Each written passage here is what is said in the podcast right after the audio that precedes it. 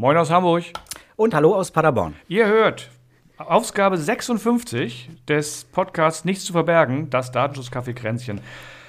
Wir nehmen mal wieder am Tag vorher auf. Das heißt, ihr hört uns frühestens am 8.12. irgendwann morgens ab kurz nach 6. Und ja, der Podcast äh, wird produziert oder veröffentlicht von der BITS GmbH in Paderborn und der Maus Datenschutz GmbH in Hamburg. Und wir dachten, wir stellen uns noch mal wieder kurz vor. Ich lege einfach genau. mal los. Ich stelle mal Oliver vor. Oliver ist Geschäftsführer der Witz GmbH in Paderborn, ist noch älter als ich. Ich weiß gar nicht genau, wie alt er ist. Und mein Alter sage ich auch nicht. Und wir arbeiten seit äh, sehr, sehr langer Zeit zusammen, kooperieren sehr stark, haben uns ursprünglich mal auf einem Seminar irgendwann kennengelernt. Ja, und seitdem machen wir äh, einiges zusammen, zum Beispiel diesen Podcast. Genau, ja. Und der zweite ist äh, Tobias Maus der Maus Datenschutz GmbH in Hamburg. Ja, wie schon gesagt, wir kennen uns ewig. Ich glaube, irgendein so Sachverständigenlehrgang war das damals. Mhm. Ja, wir kooperieren seitdem sehr eng miteinander, äh, machen auch den Newsletter zum Beispiel. Wer Interesse hat, kann sich da auch gerne anmelden und machen eben unter anderem auch diesen Podcast. Und ähm, unser heutiges Thema ist, wir machen weiter in unserer Reihe mit der, wo wir durch die DSGVO einmal reiten. Thema wäre dann Artikel 22 heute, die automatisierte Entscheidung im Einzelfall, einschließlich Profiling wollten aber noch mal ganz kurz was erzählen zu ja, Neuigkeiten eigentlich. Es gibt ja äh, weiterhin im Gesetz in der DSGVO in Artikel 40 Regelungen zu, wie heißt das, äh, genehmigte Verhaltensregeln. Ich will mal Verhaltensmaßregeln sagen. Verhaltensregeln. genau. Mm, und da gibt es Neuigkeiten zu. Da gibt es tatsächlich was Neues. Genau, wir haben die erste genehmigte Verhaltensregel. Das ist, glaube ich, wirklich die erste, ne? Also ich wüsste sonst ich keine. Wüsste auch keine.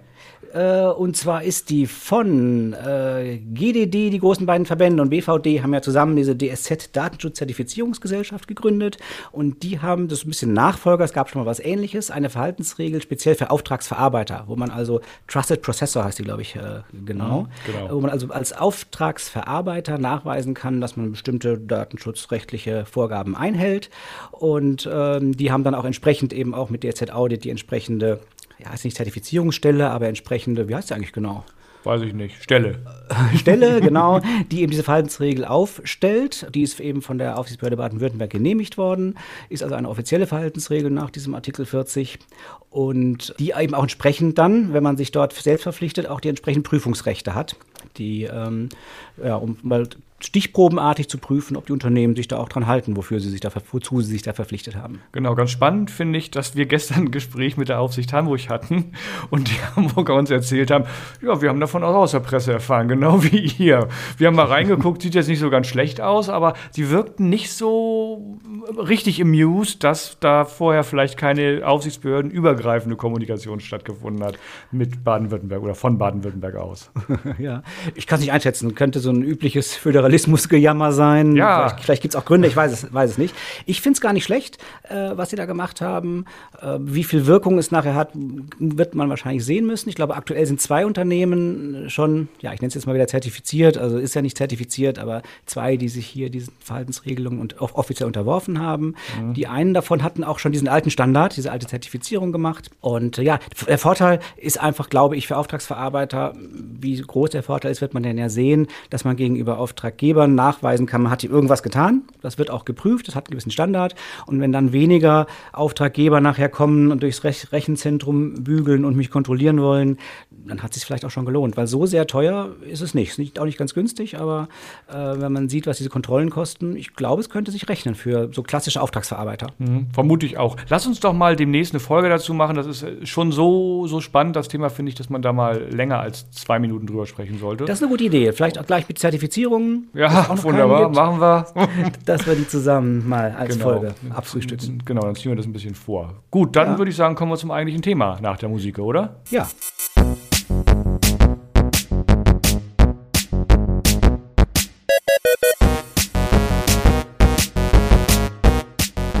Dieser Podcast enthält Informationen rund um das Thema Datenschutz und ist durch unsere persönliche Meinung geprägt. Keinesfalls stellt er eine Rechtsberatung dar. Eine individuelle Beratung können wir nur erbringen, wenn wir ein Mandat als Datenschutzbeauftragter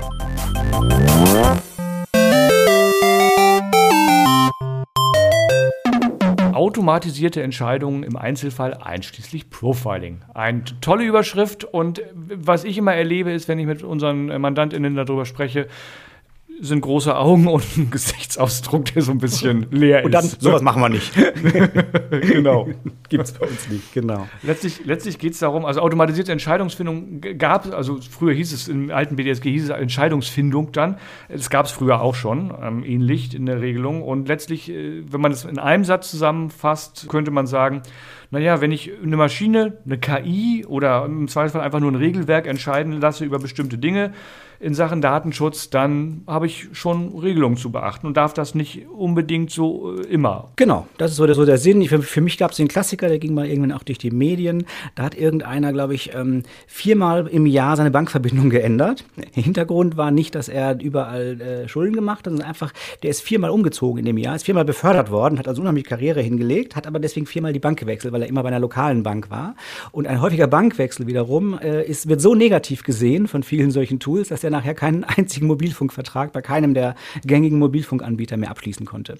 Das ist also so ein klassisches Beispiel, wo passiert so eine, so eine automatische Entscheidungsfindung und äh, was können die Folgen sein. Und genau das versucht ja diese Regelung auch abzumildern. Das ist genau der Fall, äh, eben so nicht passiert. Genau, wobei automatische Entscheidungsfindungen nicht komplett verboten sind, sondern die DSGVO schafft hier in Artikel 22 einfach Regelungen, wann ich es machen darf, wann ich es nicht machen darf und unter voraus welchen Voraussetzungen äh, ich solche Entscheidungsfindungen machen darf. Und da müssen wir jetzt mal drauf eingehen. Also der Absatz 1 sagt aber, ich lese ihn jetzt nicht komplett vor, aber so sinngemäß, dass ich das Recht eben habe, dass ich nicht ausschließlich solch einer automatisierten Entscheidung unterliege, nicht ausschließlich heißt also, sie darf schon ein Teil der Entscheidung sein und dass es eben nur dann äh, gilt oder besonderen Regelungen unterliegt, wenn diese Entscheidung mir gegenüber eine rechtliche Wirkung entfaltet oder mich in ähnlicher Weise erheblich beeinträchtigt. Genau. Also jetzt als Beispiel, wenn ich einen Newsletter, mich zu einem Newsletter anmelden möchte und der Betreiber des Newsletters irgendeine komische Entscheidungsfindung da einprogrammiert hat, dann ist das sicherlich äh, völlig zulässig. Da gilt diese Einschränkung nicht, weil ein Newsletter nicht zu bekommen eben keine rechtliche Wirkung entfaltet oder mich auch nicht sonderlich beeinträchtigt, es sei denn, es wäre ein lebenswichtiger Newsletter. Also unserer zum Beispiel. Unserer zum Beispiel, genau. Da wäre das sicherlich nicht zulässig. aber ansonsten würde es eben für solche Sachen nicht gelten. Aber überall da, wo eine rechtliche Wirkung entfaltet oder man eben erheblich beeinträchtigt wird, darf ich eben nicht ausschließlich solch einer Entscheidung unterliegen. Das heißt, man kann die ruhig als zusätzliches Kriterium heranziehen, aber es darf eben nicht die alleinige Entscheidung sein. Genau. Und wenn es äh, nicht alleinige automatisierte Entscheidung äh, geben darf, dann heißt das, es muss in irgendeiner Art und Weise ein Mensch mindestens drüber gucken und sagen, das nicke ich ab. Also das, das würde schon reichen. Ich kann also in der Theorie diese Entscheidung alle vollautomatisch treffen lassen und dann habe ich nur noch eine Person, die über jede einzelne Entscheidung der Maschine rüberguckt und sagt, passt, passt, passt, passt nicht, passt, passt, passt. Mhm. Das genau. Genau, also klassisches Beispiel hier vielleicht auch einfach mal, wir nehmen die, die Bank, man möchte einen Kredit haben, dann guckt die natürlich mal in der Schufa nach, was da so war. Das wäre also der Teil automatische Entscheidungsfindung, aber das ist ja nur ein Kriterium. Die Bank hat ja, die kennt einen ja vielleicht schon länger, weil man schon zehn Jahre Kunde ist. Das heißt, da gehen ganz viele andere Daten, Kriterien mit ein, aber Schufa ist halt eins davon. Und das wäre soweit erstmal völlig zulässig, weil das eben nicht das einzige Kriterium ist. Damit wäre es theoretisch abschließend behandelt, wenn es nicht wieder Ausnahmen gäbe. Und die sind dann in Absatz 2 äh, aufgeführt. Das sind drei Stück insgesamt. Die erste Ausnahme ist, wenn die Entscheidung für den Abschluss oder die Erfüllung eines Vertrags zwischen dem Verantwortlichen, also der, dem, der die Entscheidung fällt, und der betroffenen Person erforderlich ist, dann darf durchaus eine automatisierte Entscheidung getroffen werden. Also, wir sind wieder bei dem Mobilfunkanbieter, der sagt, nötig will ich nicht, du hast zu häufig die Bankverbindung gewechselt. Dass das so nicht gilt, gucken wir gleich noch. Es gibt ja noch weitere Ausnahmen von der Ausnahme letztlich, wenn man will.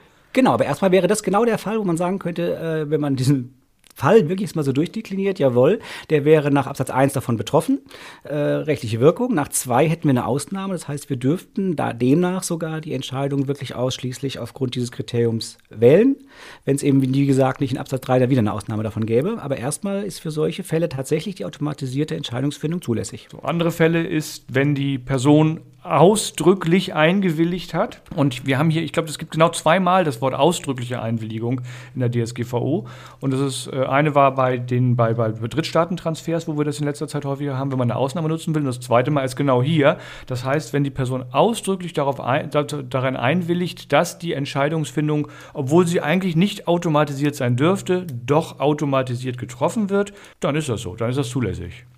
Ja, ich habe nur eine Anmerkung, Artikel 9, da ist es auch ausdrücklich, wo es eben um die besonderen Ach, dann haben, wir, dann haben wir die dritte Stelle. Wunderbar. Genau. genau. Aber entscheidend ist eben wirklich, hier reicht nicht irgendwie konkludent oder der hat sich nicht schnell genug gewehrt oder sowas, sondern ausdrücklich. Er muss wirklich in irgendeiner Form ein Häkchen gesetzt haben, unterschrieben haben, was auch immer.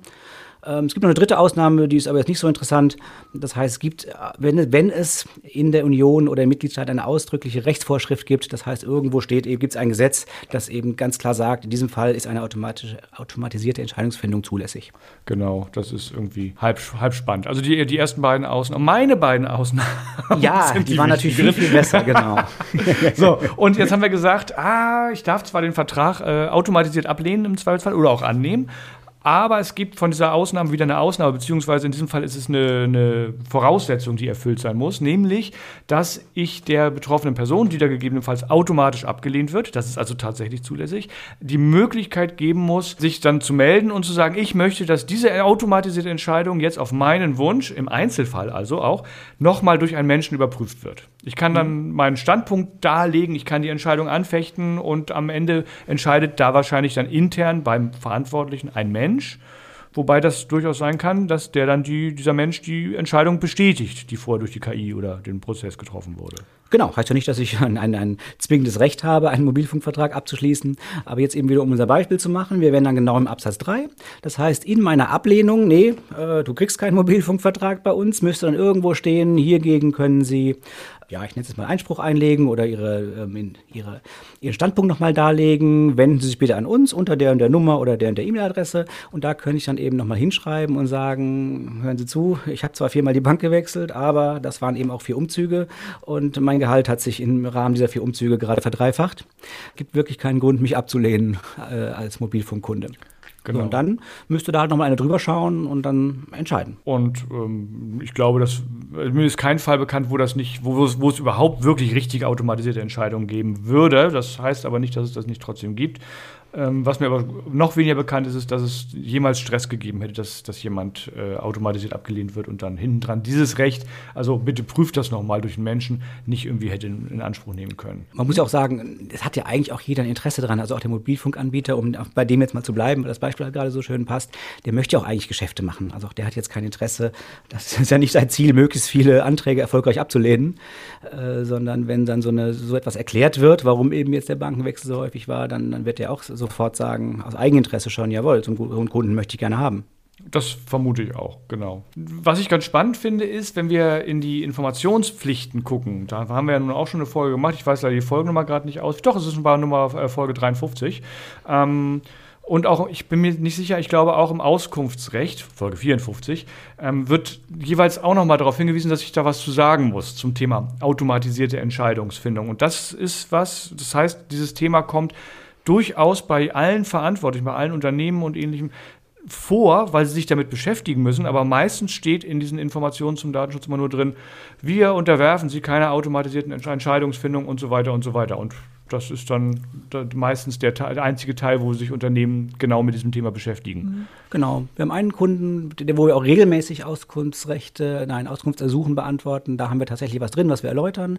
Ansonsten sehe ich es wie du, wobei ich, ich hier noch eine interessante Frage finde oder eine interessante Frage mich mir immer stelle. Äh, wenn ich keine automatisierte Entscheidungsfindung einsetze, muss ich mhm. das sagen? Meiner Meinung nach nein. Man macht es immer, damit genau. Ruhe ist, damit man das Thema angesprochen hat. Genau. Ähm, meines Erachtens müsste ich nicht sagen, dass ich es nicht tue. Genau, sehe ich genauso. Äh, es wird immer gesagt, ähm, es muss, also beim Auskunftsrecht ist, glaube ich, die Formulierung, dass man sagen muss, ob die betroffene Person einer automatisierten Entscheidungsfindung unterworfen ist oder war. Beim äh, bei den Informationspflichten, Artikel 13, 14, da steht, äh, ist es so formuliert, dass man theoretisch einfach nichts dazu sagen müsste. Wir empfehlen immer, Leute, sagt was dazu, dann kann niemand euch unterstellen, ihr habt es vergessen oder wollt was verschweigen. Genau, einfach den Satz reinschreiben, er stört nicht groß. Ähm, wobei auch beim, im Auskunftsrecht, da würde ich dir widersprechen, äh, steht nur, ähm, also man hat Recht auf folgende Informationen und dann steht das Bestehen einer automatisierten Entscheidungsfindung und so weiter. Das heißt, für, ja, gut, ich lese daraus, dass ich auch sagen muss, es besteht keine. Naja, das bestehen. Da steht nicht, das nicht bestehen. Ob eine besteht, muss ich ja sagen. Das steht so aber nicht da. Ja, das ist scheiße formuliert. Deswegen habe ich, hab ich auch eingeleitet und gesagt, die Frage finde ich so ja. interessant. Ja. So, Weil es eben nicht ganz klar ist, aber ich denke auch hier, man müsste es eigentlich nicht, aber ich bin da völlig bei dir. Man soll den Satz reinschreiben und dann kommen keine Rückfragen. Dann hoffentlich Ruhe, ja. Genau. So, es gibt noch einen vierten Absatz in Artikel 22, der besagt letztlich, dass ich keine Entscheidungen auf Basis von äh, besonderen Kategorien äh, personenbezogener Daten treffen darf. Also alles, was in Artikel 9 Absatz 1 so aufgezählt ist, das darf ich da nicht verwenden für. Keine Ethnie, keine Gesundheitsdaten und ähnliches. Mhm. Außer wie Ausnahme von der Ausnahme von der Ausnahme von der Ausnahme, die betroffene Person hat ausdrücklich eingewilligt. Da haben wir jetzt dann das, was du eben schon gesagt hast, deine Ausnahme aus 9.2a, die ausdrückliche Einwilligung. Ja, wobei das schon spannend ist. Das heißt, ich dürfte nicht Fotos durchscannen, gucken, wer eine Brille trägt und dem dann Werbung für optische Sehhilfen schicken. Da das keine rechtliche, Werb äh, keine rechtliche Wirkung äh, äh, entfaltet, deine Werbung die du versendest, dürftest du das wahrscheinlich schon. Ja, stimmt. Aber du musst ja trotzdem noch sagen, warum du das überhaupt verarbeiten darfst. Du brauchst ja noch dann irgendwie eine Rechtsgrundlage, überhaupt dieses, diesen Scan zu machen. Ja, ja, stimmt. Ich schalte ja, also schon vorher. Wahrscheinlich ja. schalten wir schon davor. Beispiel um, war nicht sehr äh, lebenswirklich. Ja.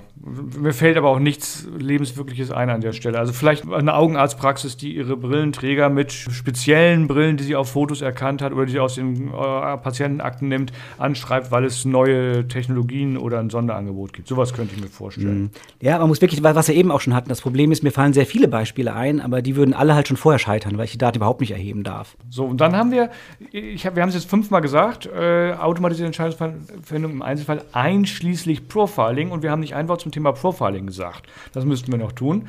Das liegt aber auch daran, dass dieses Wort Profiling tatsächlich, oder die Formulierung einschließlich Profiling, in Parenthese eingeschoben ist in, Absatz, in den einen, einen Satz äh, von Absatz 1. Ne? Also äh, genau. letztlich, ich habe das Recht, nicht äh, zu einer ein, automatisierten Entscheidungsfindung einschließlich Profiling zu unterworfen, unterworfen zu sein, wie auch immer. Du weißt, was ich meine. Genau, ja. Ja, das, ich glaube, weshalb so wenig darüber gesprochen wird, ist ja auch das Profiling und automatisierte Entscheidungsfindung so sehr ähnlich ist. Die also Abgrenzung fällt ja sehr schwer. Definiert wird Profiling ja irgendwo im Artikel 4, dass die personenbezogenen Daten dazu verwendet werden, um bestimmte persönliche Aspekte, die sich auf eine natürliche Person beziehen, zu bewerten, insbesondere um Aspekte bezüglich Arbeitsleistung, wirtschaftliche Lage, Gesundheit, persönliche Vorlieben und noch so ein paar Aufenthaltsort ist dabei. Ja, es geht, glaube ich, da so ein bisschen darum, dass wir bei, in den Beispielen, die wir bisher hatten, hatten wir harte Fakten, also Konto oft gewechselt. Und hier geht es eben oft auch um so Sachen, wo ich nur auf andere Dinge schließen kann. Also Aufenthaltsort ist ein schönes Beispiel, wo man sagt, in dem Viertel wohnen viele Personen, die öfters mal ihre Miete nicht zahlen. Äh, und dann mache ich Rückschlüsse, äh, dass vielleicht andere Personen auch ihre Miete nicht zahlen. Ähm, dass das nochmal als Profiling nochmal besonders erwähnt wird. Ja, oder die Schufa. Nimm die Schufa. Die hat Informationen über uns und macht und bewertet einen äh, Risikoscore daraus. Das ist in ja, meinen Augen genau. ganz klares Profiling. Das ist ja genau das, wobei die immer sagen, Aufenthaltsorte verwenden sie nicht mehr. Das haben sie wohl früher mal gemacht. Ähm, ansonsten bleiben sie ja sehr intransparent, was sie überhaupt verwenden. So, ähm, wir haben was gesagt zum Thema Profiling, wir haben was gesagt zum Thema automatisierte Entscheidungsfindung, wir haben es eingeordnet und mir fällt dazu auch nicht mehr wirklich was ein. Nein, wir haben uns ja auch vorgenommen, heute mal in der Zeit von 20 Minuten fertig zu werden. Ja. Und meine Stoppuhr sagt 19 Uhr, 19 no. Minuten 57 Sekunden. Ja, genau. Dann tschüss. ja, also nächste Folge hört ihr am 22.12. Das wird dann unsere Weihnachtsfolge sein. Es wird auch die letzte für dieses Jahr sein, nächste, äh, in zwei Wochen. Die, die, übernächste Folge ist dann irgendwann im Januar. Ich weiß gar nicht mehr wann. Ich glaube am 6., 5., 6. irgendwie sowas in der Art. Und ähm, ja, bis dahin äh, hört euch doch noch mal ein paar alte Folgen an. Die sind immer wieder spannend. Die kann man auch zwei oder dreimal hören. Und empfehlt uns gerne weiter. Falls ihr es noch nicht gemacht habt, abonniert uns. Ansonsten erstmal weiterhin schöne Vorweihnachtszeit. Trinkt nicht so viel auf dem Weihnachtsmarkt. Bis demnächst. Genau. Und wir freuen uns immer über E-Mails. Käffchen mit ae at nichtszuverbergen.net. Und ansonsten auch von mir eine schöne Adventszeit und bis dann. Bis dann. Tschüss. Tschüss.